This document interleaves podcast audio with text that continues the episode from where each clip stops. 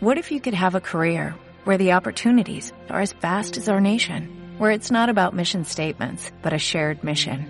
At U.S. Customs and Border Protection, we go beyond to protect more than borders, from ship to shore, air to ground, cities to local communities. CBP agents and officers are keeping people safe.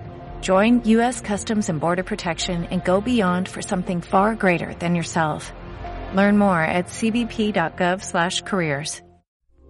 Esta es una producción de Grupo Fórmula. Encuentra más contenido como este en radioformula.mx. tal? ¿Cómo están? Buenas tardes, pues ya empezamos aquí este lunes el programa de Eduardo Ruiz Gili. Él está a punto de conectarse y quiero darle la bienvenida a Carlos Velasco. ¿Cómo estás, querido Carlos? Buen día, buenas tardes. buen inicio de semana. Y buenas tardes y que todos tengan un buen inicio de semana, tanto el panel como la audiencia que nos escucha. Muchísimas gracias, amigo José Luis Romero Hicks. Gracias por estar aquí. Enia, por favor, un abrazo a la audiencia, te saludo y buen arranque de semana a todos. Igualmente, y bueno, pues vamos a empezar esta semana con el doctor Luis Ernesto Derbez. Muchas gracias, doctor, por estar aquí. Y sin duda nos traes el tema, ¿no? A nivel internacional, a nivel mundial, y por supuesto México no se puede sustraer de lo que está pasando en Estados Unidos. Y sabes qué, Kenia, que desafortunadamente hemos hecho un papel en el cual podemos estar poniendo en riesgo una relación importante, una relación entre nuestra nación y sin duda la nación más importante para nosotros, que es Estados Unidos. Creo que lo que vimos en la semana pasada fue algo totalmente inesperado. Primero, vimos el resultado electoral, un resultado mucho, mucho más cerrado de lo que se había dicho en encuestas, en pronósticos, en predicciones. En gran medida, creo yo, porque la mayor parte de los uh, analistas, yo incluido, somos gente soberbia, somos gente que pensamos que lo que nosotros consideramos, lo que nosotros definimos, es realmente lo que piensa la gente. Y se nos olvida que el votante tradicional en cualquier país, muy importante en Estados Unidos, pero en cualquier país, vota por lo que se conoce como el tema fundamental en tu vida. Es decir, hay gente para la cual, particularmente en Estados Unidos, el asunto del aborto es lo fundamental y va a votar por la persona que les garantice, o que por lo menos les diga que les garantiza que va a llevar a cabo una prohibición del aborto. Esto es lo que ocurrió en Estados Unidos en gran medida. Una gran cantidad de personas, viendo que el presidente Trump había cumplido las promesas hechas respecto a este tipo de cosas, fueron creando las condiciones bajo las cuales ellos establecían el, el punto. Ah, Eduardo, bienvenido. Funcionó, funcionó. Eh, eh, en el cual ellos consideraban una cosa que era muy importante y era, si yo esto es lo más importante en mi vida y la persona me lo garantiza, yo voy a votar por esa persona. Entonces cerró muchísimo la elección, fue una elección mucho más cercana a lo que todos habíamos pensado. Hoy estamos viviendo el impacto de este resultado. Estamos viviendo el hecho de que el presidente Trump está cuestionando el triunfo del señor Biden en cuatro estados claves, en cuatro estados que son fundamentales. Y lo que estamos viendo ahí es algo que realmente no debería dejar duda. Si el señor Biden perdiera uno de estos cuatro estados por una argucia legal o por un reto legal que fuera validado, tendría de todos modos los votos suficientes para ser considerado el presidente electo de los Estados Unidos. Y ahí es donde, como te decía al principio, creo que el gobierno de México está cometiendo un error. El error que está cometiendo es no reconocer, por lo tanto, un proceso que se va a validar en su momento. Y al no hacerlo, nos encontramos en una situación de fricción, una situación compleja y verdaderamente que no conduciría, no conducirá, me temo, a algo positivo, porque el grupo que rodea a Biden ya de por sí estaba, vamos a usar una palabra muy mexicana, emboinado, ¿sí? Porque lo que habían dicho en este contexto era el presidente López Obrador fue a Washington y respaldó la candidatura del presidente Trump. No es cierto, pero esa es la impresión. Y el presidente López Obrador dejó pasar este, esta consideración. Pero ahora lo que hizo el presidente López Obrador, que fue prácticamente declarar que no va a reconocer México, el gobierno suyo, el triunfo electoral del señor Biden, crea condiciones de muy amplia fricción, evita que podamos estar discutiendo cuál es la nueva agenda bilateral que se va a llevar a cabo y nos pone verdaderamente en una situación complicada porque la agenda del señor Biden y la agenda que hasta el momento había llevado a cabo el gobierno del presidente López Obrador vis a vis la relación con Estados Unidos, pero también en política interna, como es política migratoria, como es la política que estamos viendo en cuanto a energía, la política que estamos viendo ambiental, la política de seguridad que estamos llevando a cabo, necesita ser discutida con el equipo de transición del presidente electo, yo así lo considero, señor Joe Biden. Entonces, bueno, José Luis. Una situación complicada. Déjame reforzar la, la, opinión de Luis Ernesto que comparto al 100%. Fíjate que lo que viene en el corto plazo, los procesos legales que ya iniciaron el día de hoy en, en varios estados, sobre todo en el caso de Georgia, donde seguramente por disposición de la legislación local habrá un recuento, simple y sencillamente porque el diferencial es de menos de medio punto porcentual. Evidentemente que ponen de, de cualquier manera con cierto margen libre a Biden para que libre los 270 de los 538 votos electorales que se requieren. De establecerse medidas legales, estas tendrán que resolverse el 8 de diciembre, que es la fecha límite que marca la legislación estadounidense, para que, se, para que los tribunales decidan si tienen méritos o no las demandas que se presenten en cada uno de los estados que siguen órdenes legales distintos. Las elecciones en Estados Unidos se organizan por los estados, no a nivel central federal. Y el 14 de diciembre se reunirá el colegio electoral, emitirá sus votos, los que suponemos que son los votos del recuento que estamos, del, conteo que estamos viendo en, en, la televisión, y lo meten en un sobre y se abre un espacio hasta el 6 de enero en donde no sabremos qué contiene realmente esos sobres. Hace unos años, en 2016, dos votos perdió Trump en la apertura de los sobres del 6 de enero y cinco votos perdió Hillary Clinton que decidieron no votar por ella. Entonces, la realidad legal, si somos estrictos y la posición del gobierno mexicano, se tomaría posición del gobierno hasta el 6 de enero cuando se abran los sobres del 14 de diciembre para saber si Biden efectivamente tiene 270 o más votos electorales, que todo el mundo estamos seguros que sí los tendrá. Para concluir, eh, ¿alguien quiere decir algo? Nos queda un minuto. Sí, eh, eh, Eduardo, buenas tardes. mira, todos nos vamos con la finta de que se va Trump, y eso es cierto, pero se queda el trumpismo, porque los 70 millones aproximadamente que obtuvo Trump en este, en este proceso electoral hacen que contra los 75 millones de votos provocan una división o dejan, dejan un, germen del trumpismo en Estados Unidos. Eso es un tema para tener otra discusión. Yo no estoy de acuerdo contigo. Luis Ernesto. No, bueno, hay que discutir lo que acaba de decir. hay que discutirlo nada por vale pena.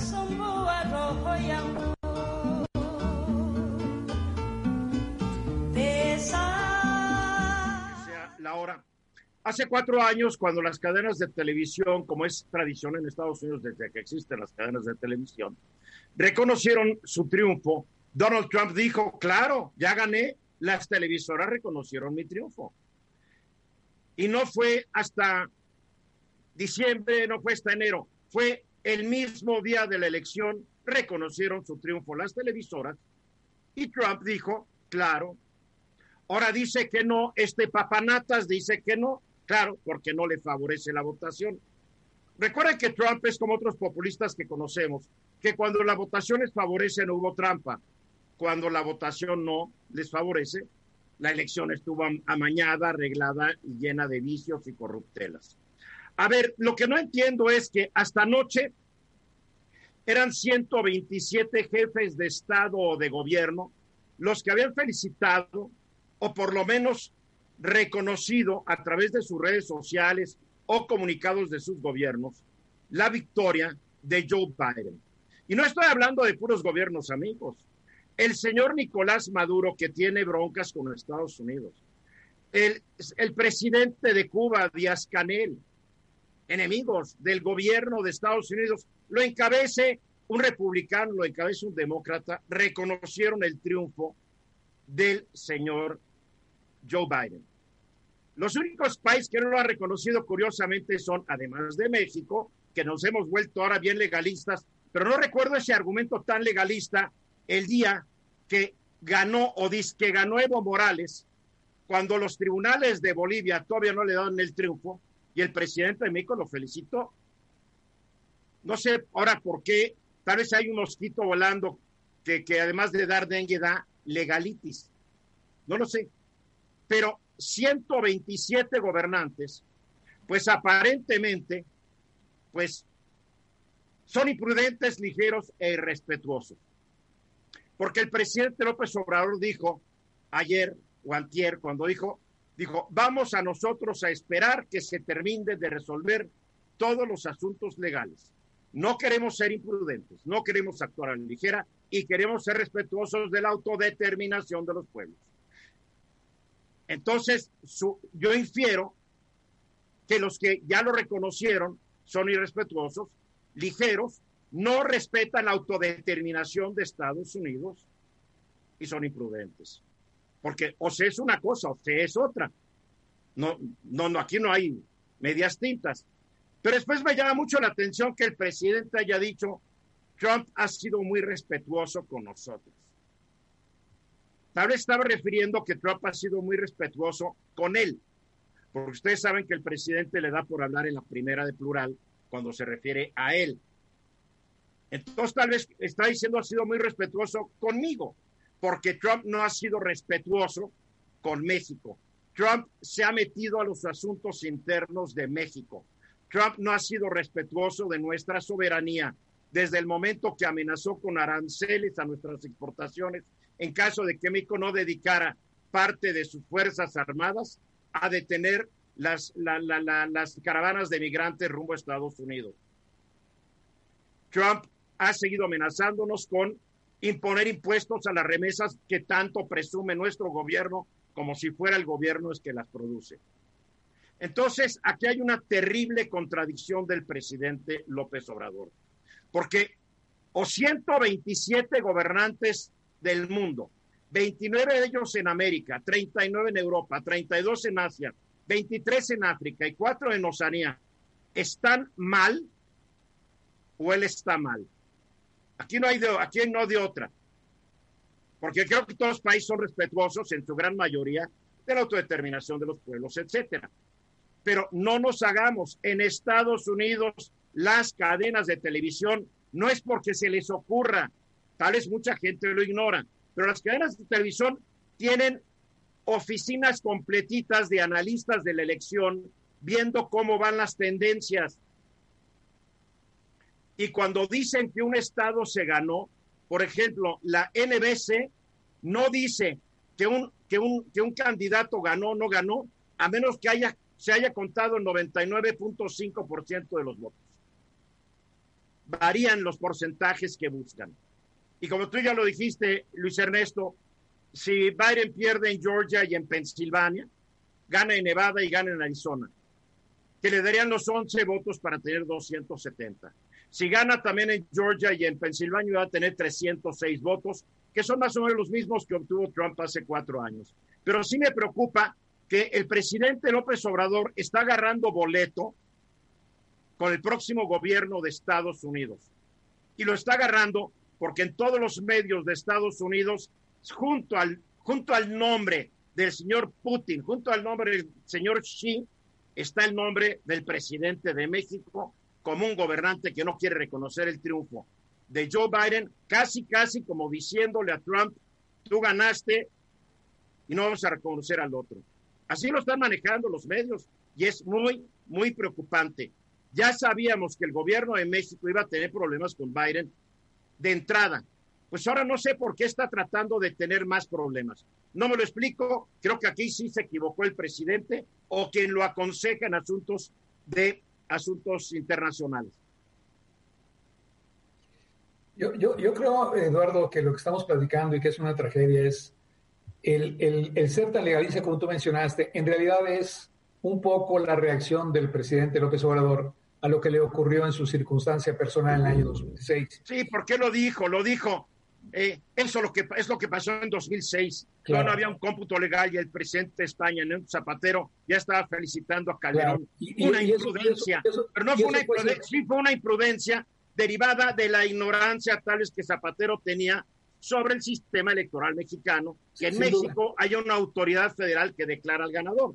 sin duda, pero, pero a donde iba yo realmente, Eduardo, era que el presidente tiene que dejar estos traumas del pasado, de su pasado personal, fuera de la discusión. Eso no es la razón, Luis Ernesto. ¿Por qué entonces no se esperó hasta que en Bolivia también se declarara oficialmente a un vencedor? estoy de acuerdo, Eduardo, pero a lo que me refiero muy concretamente es, el presidente tiene que dejar esto de lado porque en realidad lo que te haya pasado en tu vida previa a ser presidente de la República no debería estar teniendo impacto en lo que tú representas hoy. Y creo que esto es lo que sí necesitan aconsejarle al presidente. Yo creo que sí, porque además vienen 70 días muy complicados, donde Donald Trump se va a lanzar otra vez a tener sus reuniones, sus mitines y a dividir más a los estadounidenses. y un país como Estados Unidos dividido tampoco nos conviene a los mexicanos. Kenia. Me parece que además quedó claro que quien manda y quien define en el gobierno federal solamente es López Obrador. O sea, cuando uno bueno, leía el tuit de decírtelo, pero quien, manda quien manda en el Poder Ejecutivo Federal, nos guste o te guste o no nos guste, si es el presidente de la República, Kenia. Pero ahorita, ahorita decías tú, decías que a quienes le asesoran, se ve que no se deja asesorar. O, capaz, a ver, ¿cómo sabes que Ebrard le dijo, cómo sabes que Ebrard le dijo, sí, es la conducta torpeada, señor? Pues cuando menos su tweet eh, esperanzaba a que hubiera un mensaje y no lo hubo, lo hubo muchas horas después y lo que dijo evidentemente no es lo que esperaba la mayoría de los mexicanos. Pues mal, mal nos va a poder ir tal vez con el gobierno de Biden. Creo que es una equivocación, es un error ah, ir en contra de la opinión mayoritaria. Ya lo voy a decir, la, la votación a mano alzada de 127 gobernantes del mundo. Ya, así de fácil. En fin mal, malos tiempos que estamos viviendo. Vamos a los mensajes. Vamos aquí de regreso un minuto después de la hora. Las voces de valores hoy están, pero para arriba. Dow Jones casi 3% arriba, SP 500 1.1%. Nasdaq ligera caída en Londres, el, el, FTS 100 cerró con un aumento de casi 5, la bolsa de valores casi 3 puntos para arriba, 3% para arriba. ¿Qué está pasando? Está pasando por un lado que se anunció hoy que una vacuna podría salir al mercado. Bueno, que hay una vacuna que ya demostró ser 90% efectiva en la, en la, en, eh, para la pandemia. Me estoy refiriendo, si no me falla la memoria, a la vacuna de Merck. Pfizer. ¿Mandé? La de Pfizer, ¿verdad? La de Pfizer. 90% de efectividad, claro. Todavía les falta pasar varias cosas para que esta vacuna primero ya demuestre ante la comunidad científica que funciona después que las autoridades sanitarias del mundo la prueben. Pero un 90% es mucho más alto que la vacuna anual de la influenza, que es eficaz entre un 40 y 60%.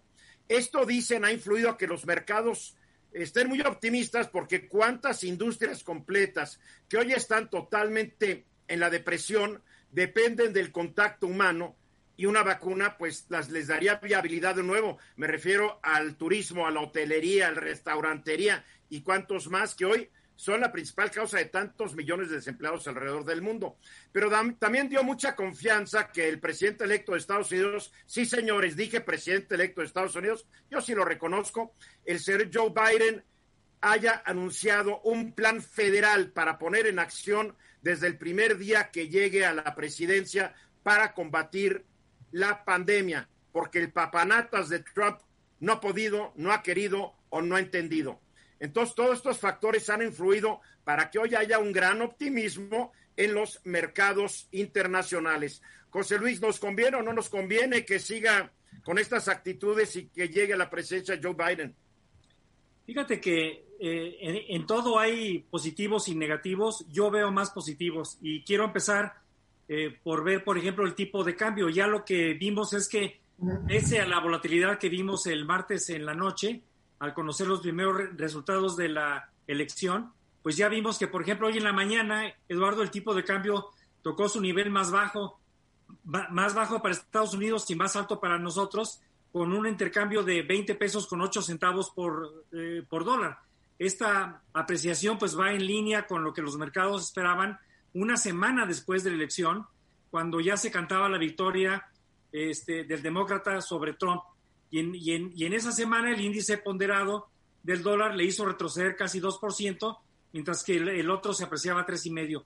Veamos otro, otro refilón de, si conviene o no eh, el triunfo del presidente electo Joe Biden. Veamos el tema del comercio. En, materia de, de, comercio, Eduardo, primero, bueno, la extensión y la ampliación del paquete de estímulos para enfrentar la crisis del COVID va a ser positiva para México. Ya se, en esta misma semana debe de reanudarse las pláticas. Y un segundo tema de comercio es, es que Biden, hay que recordar que tiene un ambicioso plan de infraestructura que él ha hablado de dos billones, o sea, dos millones de millones de dólares en inversión de infraestructura en Estados Unidos y esto evidentemente pues va a beneficiar mucho del suministro que México tiene a través de sus exportaciones hacia Estados Unidos. Otro de los temas que resulta positivo para México, Eduardo, es el tema del capital humano. Hay que recordar que, Trump ha prometido regularizar este tema de, del DACA, de los Dreamers y de las políticas que, acompañan a estas personas y que van a ser respaldados por la administración Biden.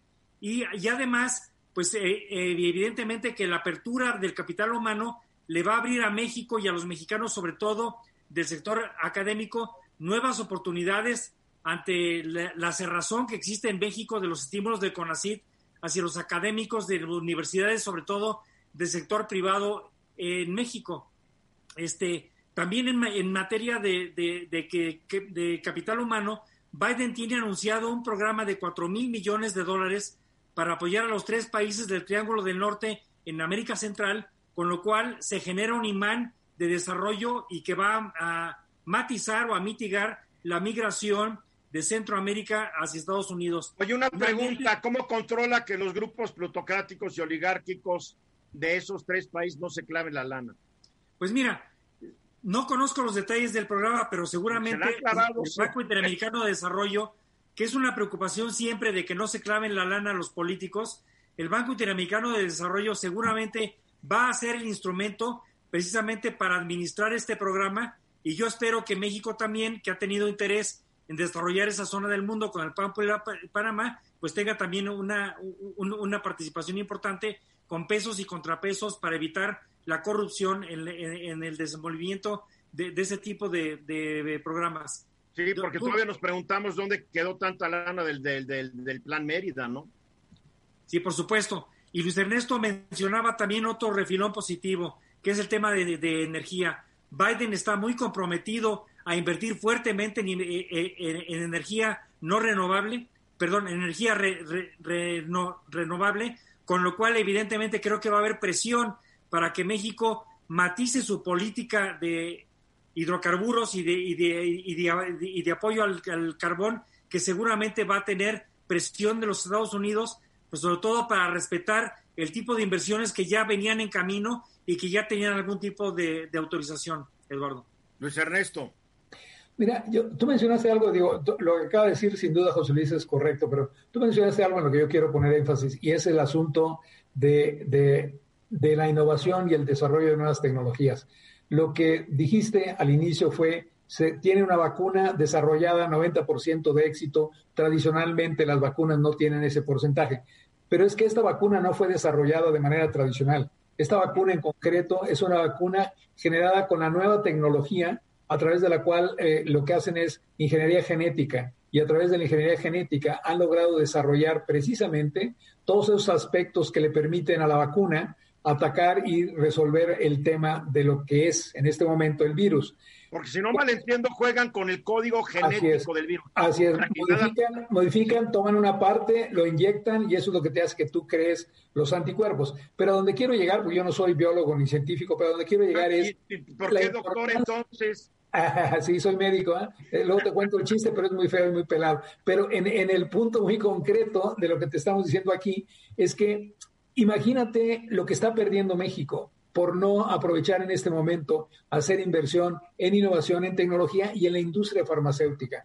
Porque finalmente esto es lo que va a ser una de las industrias más importantes del futuro. Lo está demostrando eh, precisamente la búsqueda, lo está demostrando el hecho de que en un año lograron desarrollar esta vacuna que es 90% efectiva, muy superior a las otras vacunas y que además básicamente te va a permitir a cualquiera de nosotros poder tomarla en dos, parece que son dos, dos dosis, pero cuando te den las dos dosis vas a tener un año, un año de inmunidad, cosa que tampoco se había logrado hasta el presente. Entonces, ahí está un área de, oportunidad y mucho de por qué los mercados están subiendo es por eso, es porque lo que observaron es que no solamente en esta pandemia, Eduardo, es que ya descubrimos que la tecnología sí nos puede ayudar y si haces la inversión correcta es muy probable que cuando te ataque otra pandemia la pudieras resolver, no en un año como esta, sino en tres o seis meses. Ahora, lo que yo quiero, y yo les hice una pregunta a ustedes en el chat del, del grupo, esta vacuna necesita estar congelada a 70 grados bajo cero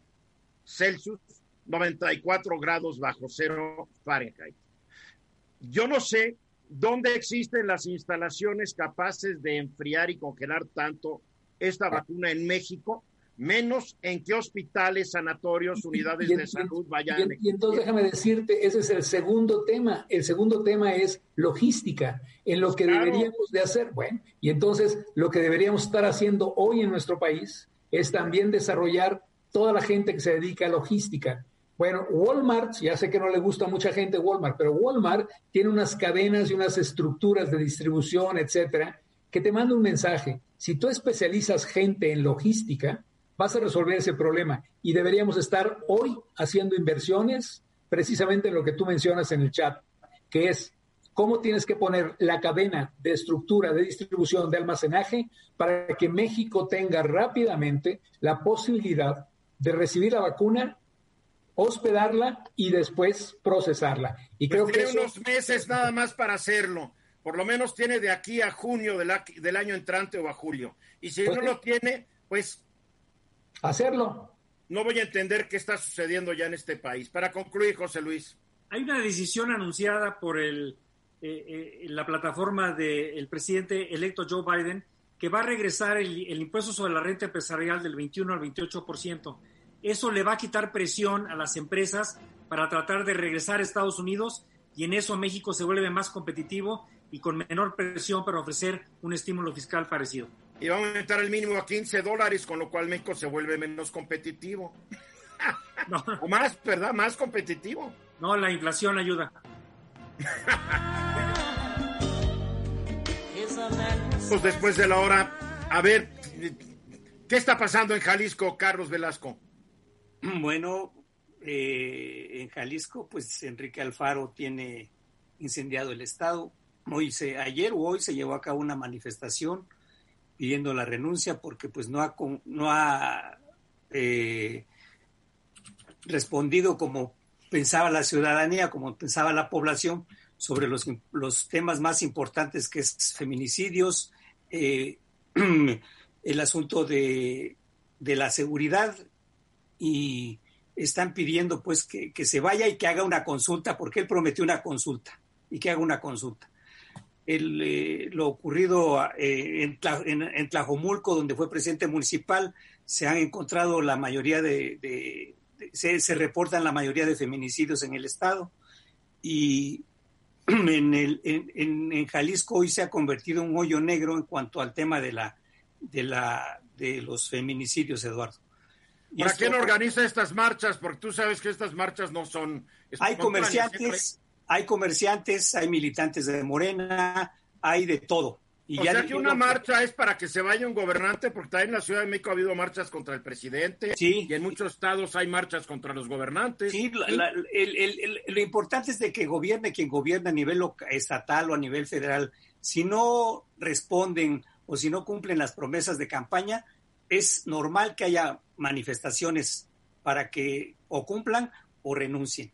Eso es, eso es lo importante en este Bueno, caso. o que, la, o, que, o que la gente vote por un partido diferente en la siguiente elección. Que yo Así sepa, es. es un país, es un país democrático y no se maneja la, la política por manifestaciones, ni por chusma, ni por nada. Que yo sepa, un gobernante entra por una votación y cuando se acaba su periodo de gobierno, pues si la gente no está contenta, vota por un partido. Así es, porque todos, ¿no? todos tienen derecho a manifestarse, porque lo único que no nos pueden robar, no le pueden robar a la- al- al ser humano es su libertad de pensamiento, su libertad, su Correcto. libertad de pensar, Eduardo.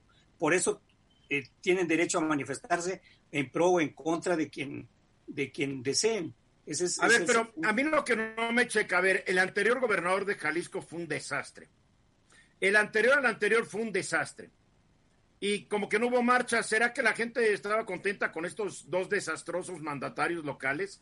Y así podríamos irnos a muchos de los estados de la República hoy en día.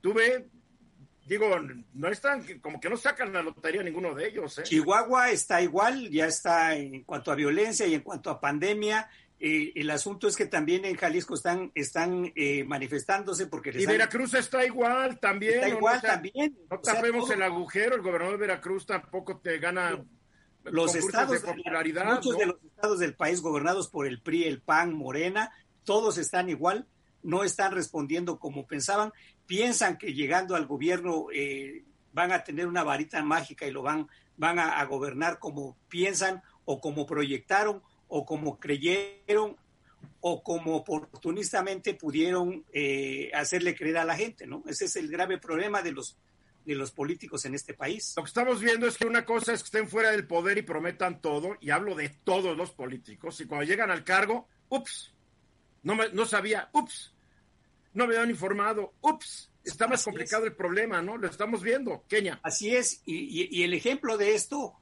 perdón, el ejemplo de esto es, es, Ricardo Anaya, que regresa casualmente ya cuando en la víspera de la, de la nominación de candidatos a diputados federales, a senadores, a gobernadores, y parece ser que Ricardo Anaya quiere, quiere ser candidato panista a una diputación federal para convertirse en coordinador nuevamente. Pues tiene todo el derecho a aspirarlo, ya es bronca de los panistas. Tiene todo el derecho a aspirarlo, Eduardo.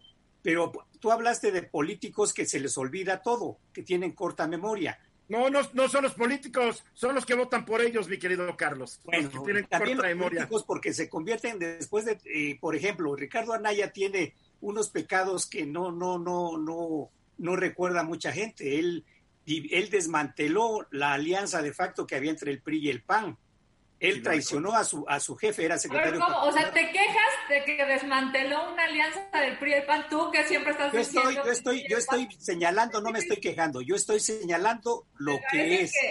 ¿Sí? Estás señalando, a ver, Keña, estás señalando que Anaya faltó a su palabra. Yo no estoy, yo no me estoy quejando porque no soy panista. Un poco más inteligente, Carlos. La verdad es que me permites terminar este. En el mundo y en México. A ver, que termine Carlos, que termine Carlos porque lo interrumpiste como si fueras yo. Violentamente. Porque me habías dado la palabra hace dos minutos. Sí, pero después me di cuenta que no había acabado. Y eh, traicionó a Francisco Garrido Patrón, de quien era secretario particular, traicionó a Gustavo Madero para apoderarse del, de, la, de la dirigencia nacional del PAN. Es, es, es una caja de monerías, eh, Ricardo. Pero, pero a ver, pero pero eso ya es, eso ya es otro tema. A fin de cuentas, lo que nos estás diciendo es que a la gente se le olvida. Yo creo que a la gente se le olvida cuando fallan estos políticos. A ver, ahí te va un santón y yo lo estimo mucho. Porfirio Muñoz Ledo. Todo porque llegó casi a los 90 años, a la gente se le olvida lo que hizo los 30, 40, 50, 70, no, lo que hizo Muñoz Ledo a partir del 70 del Echevirreato, pues es, es, es luego lo que vino, lo que lo purificó es haber eh, salido y haber... Eh, eh, no, eso no lo purificó, perdóname, eso no te lo purifica. A ver, espera, El haber sido cómplice de, de, de, del, 2 de, del, del 12 de octubre, todas estas cosas del, 2 de octubre del 68 no te purifica ni, el Papa Francisco, por favor. Pero, pero hoy pasa como un héroe, como un intelectual, como un gran político de este país. Porque porque así es la gente, la gente así lo recuerda, pues digo, pero, pero pero yo llego a que a muchos de los políticos, no todos son muy caraduras, Eduardo, definitivamente. Ay, si no eres caradura, no te metes a la política. a ver, Kenia, Kenia, tú estás, tú estás en la política, ¿verdad, Kenia? Sí, y la verdad es que sí se necesita mucha templanza, diría yo. Esa es la palabra, templanza, no caradura. Pero déjame decirte que yo creo que está bien que haya políticos como Ricardo Anaya y como otros en esta fortalecer a la oposición. Hay mucha gente que se queja justamente de eso. ¿Dónde está la oposición? ¿Qué pasa, digamos, con... El problema es que Anaya puede debilitar más al PAN, que ni tú lo sabes. Pues, con a mí me parece que es un gran perfil. Y más allá de eso, regresando al tema de los estados, yo estoy absolutamente convencida que uno de los problemas trascendentes que tienen los, los gobernadores y los estados es una falta de recursos, una falta de dinero. Y esa es una realidad. Lo que está pasando en términos de la dispersión de recursos. Entonces, oye, pero prometen sabiendo que no los van a tener los recursos, Kenia. Ajá, ah, yo voy a hacer esto y esto y esto y esto y saben que no van a poder. Pero déjame decirte una cosa, hoy peor que nunca, digamos, en términos de la distribución de recursos les está yendo a los gobernadores, a más allá de los partidos, ¿eh? O sea, me refiero a todos, incluyendo a los de Morena. Bien, para concluir, Carlos, nos quedan 30 segundos. A ver, el problema es que los políticos que he mencionado y que hay muchos de ellos, es que hacen negocios con dinero público y se convierten en, fortunas privadas. Ese es el grave problema. Tenemos un país pobre con, políticos multimillonarios, Eduardo. Ese es el grave Mensajes y regresamos. Minutos después de la hora, gracias a Luis Ernesto Derbez que nos acompañó en la primera parte del programa. Tiene un compromiso y ya nos dijo adiós. Kenia López Rabadán. ¿Cómo estás, Kenia? Muy bien, señor, a tus órdenes. ¿Cómo va el Senado? ¿Cómo va? Oye, ¿por qué tanta laraca de que, ¿por qué no aprueban que ellas puedan reunir virtualmente y al diablo? Están muriendo, están enfermando. Digo, ¿cuántos senadores ya les dio el COVID? Sí, está complicado. Bueno, déjame decirte que hubo senadores que les eh, salió positiva la prueba de COVID y después hicieron una segunda prueba y les salió negativa. De hecho, me parece que a tres, varios, de, de hecho.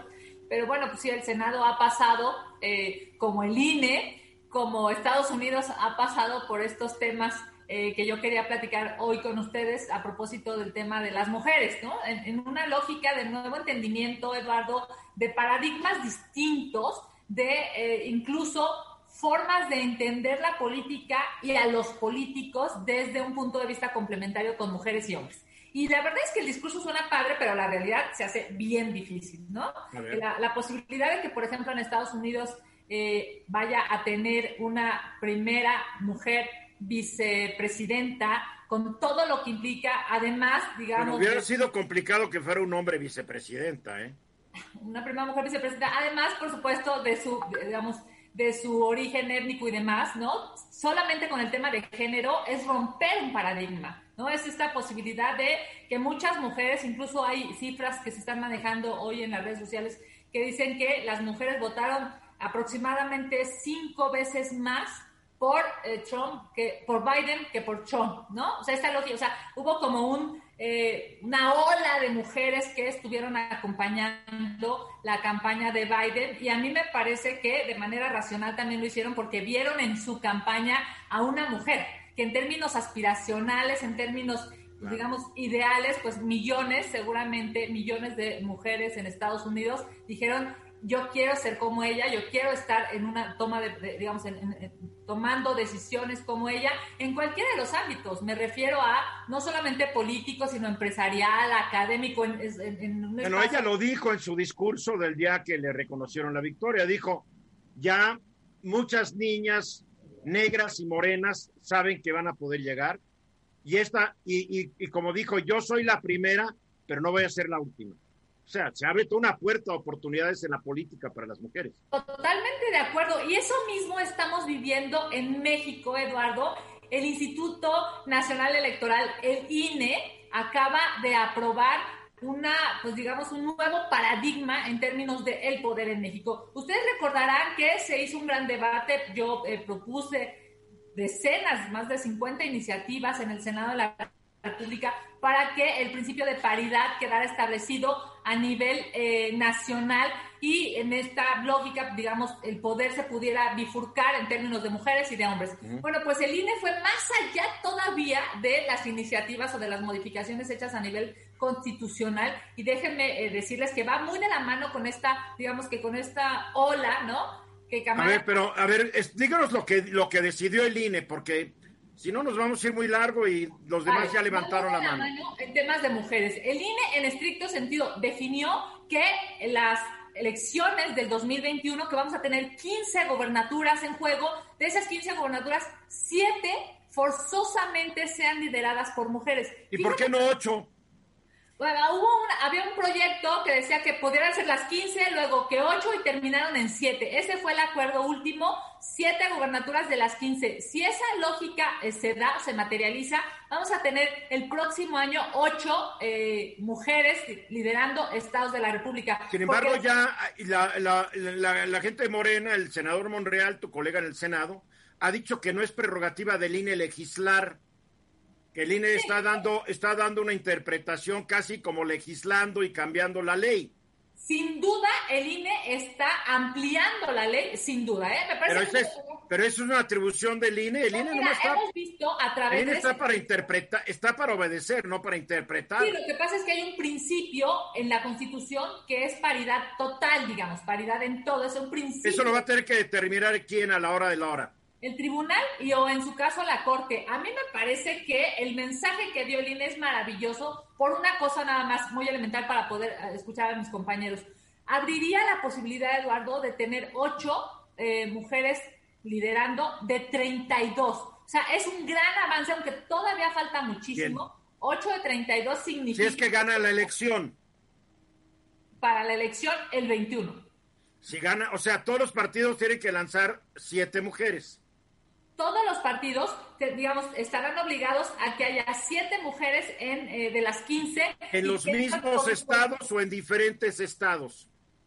la, lógica te indica que cada eh, partido tendrá que, digamos, que encorchetar, no sé si... Yo no sé si la lógica, pero eh, no, no, claro, sus propios. O sea, por ejemplo, el PRI decidirá cuáles son los suyos, el PAN los suyos, Morena los suyos, y así, pues evidentemente abre, digamos, una, un nuevo escenario para decidir a las mujeres. A mí me parece extraordinario, va a resolver... Yo no estoy de acuerdo, ¿eh? te lo quiero decir, pero ahorita no, a mí me parece maravilloso. Ojalá... No, José Luis Romero.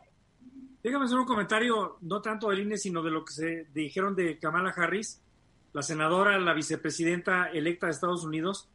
El 5 de enero van a decidir eh, cómo quedan eh, los senadores del estado de Georgia. Y ahí se va a decidir si los republicanos tienen o no la mayoría en el Senado de Estados Unidos. En el supuesto de que queden 50 contra 50, republicanos y demócratas respectivamente, la vicepresidenta posiblemente se convierta en la que más veces tenga que votar para desempatar las votaciones. Porque la vice, es, un, que es un escenario que vamos a tener que estar observando porque el vicepresidente es el presidente del Senado y tiene un voto de calidad de desempate. Carlos.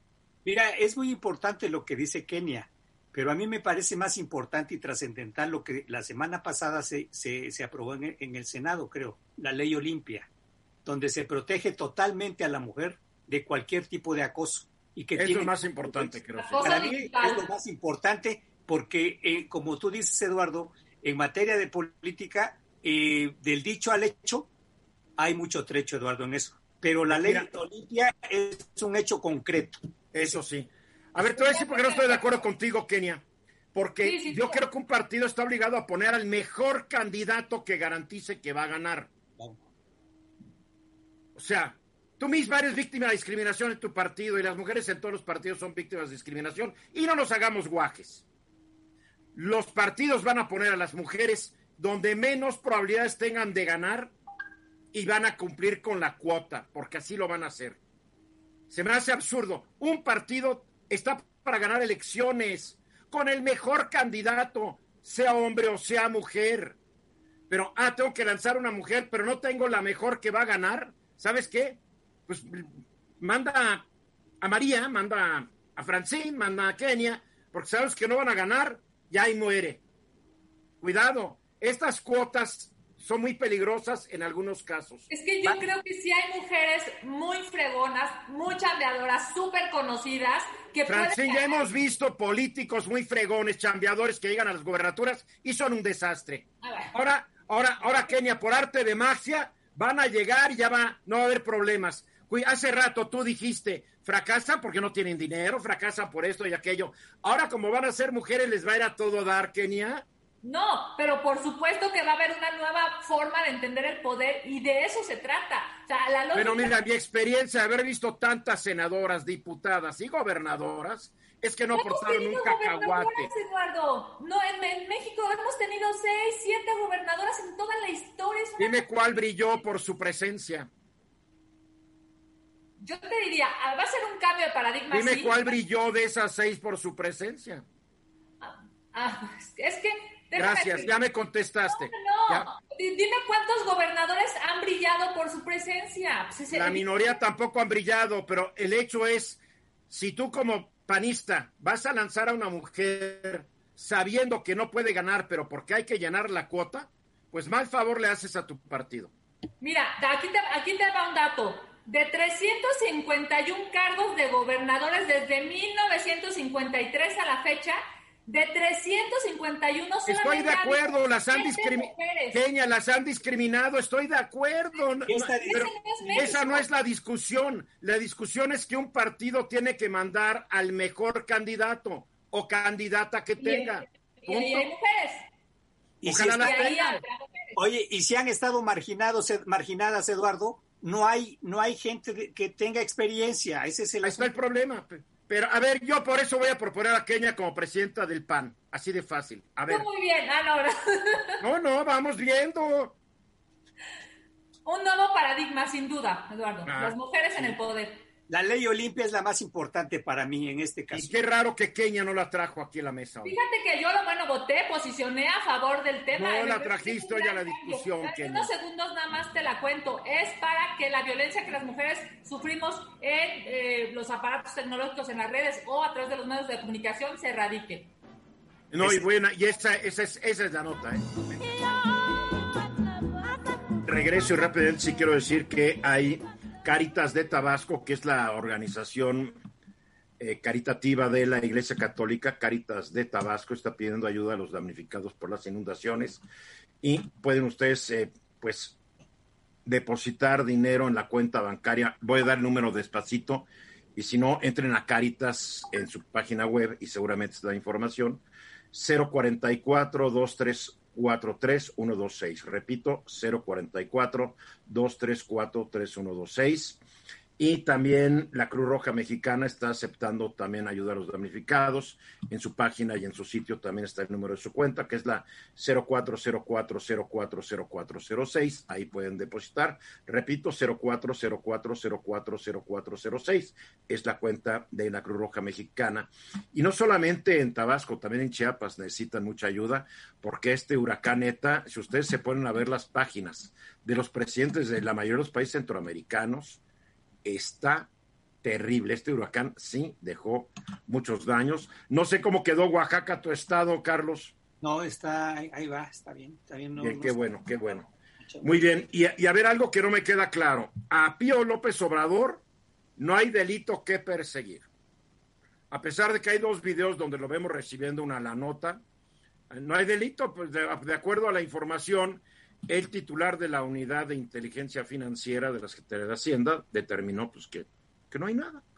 Y por el otro lado, hoy nos dicen que la ex secretaria de Cultura en el gobierno Enrique Peña Nieto, la mujer que sucedió a Rafael Tovar y de Teresa después de que este murió, María Cristina García Seda, pues está inhabilitada porque ella y dos de sus colaboradores, el exoficial mayor Francisco Cornejo y la exdirectora general de Administración de la Secretaría de Cultura, María Eugenia Araizaga, pues desviaron nada más 20 millones de pesos a un proyecto Museo de Museos que nunca, que nunca existió el proyecto, nunca se concretó.